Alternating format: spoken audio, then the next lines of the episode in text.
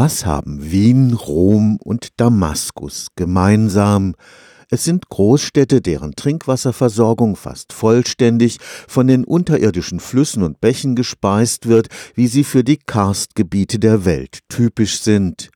Ein Viertel der Weltbevölkerung ist ganz oder teilweise vom Wasser abhängig, das in den Höhlensystemen der Karstgebiete fließt. Dem Idealismus von über 90 Hydrologen aus aller Welt verdanken wir jetzt die erste genaue Weltkarte dieser lebenswichtigen unterirdischen Wasseradern. Geologisch besteht Karst aus Kalkstein oder Dolomit.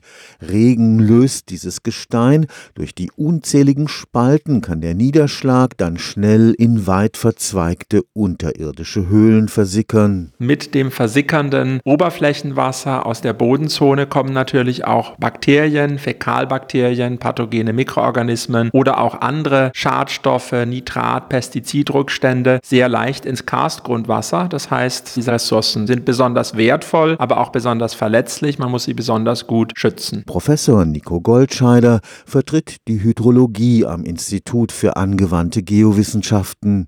Er verweist auf die hohe Fließgeschwindigkeit in den Wasseradern der Karstgebiete. Die Fließgeschwindigkeiten im Karst betragen häufig mehrere hundert Meter pro Stunde, während man in Kies- oder Sandgrundwasserleitern Fließgeschwindigkeiten von üblicherweise etwa ein Meter pro Tag beobachten kann. Also ein Schadstoffeintrag an einer bestimmten Stelle kann unter Umständen sehr schnell an Quellen und Trinkwasserfassungen ankommen. Von Natur aus ist die Qualität dieses Wassers oft sehr gut aber man muss eben besonders darauf achten, das besonders gut zu schützen und dazu muss man es zunächst mal auch besonders gut verstehen, erforschen und erkunden. Keine einfache Aufgabe, zumal die unterirdischen Wasseradern im Karst nicht selten mehrere Länder verbinden.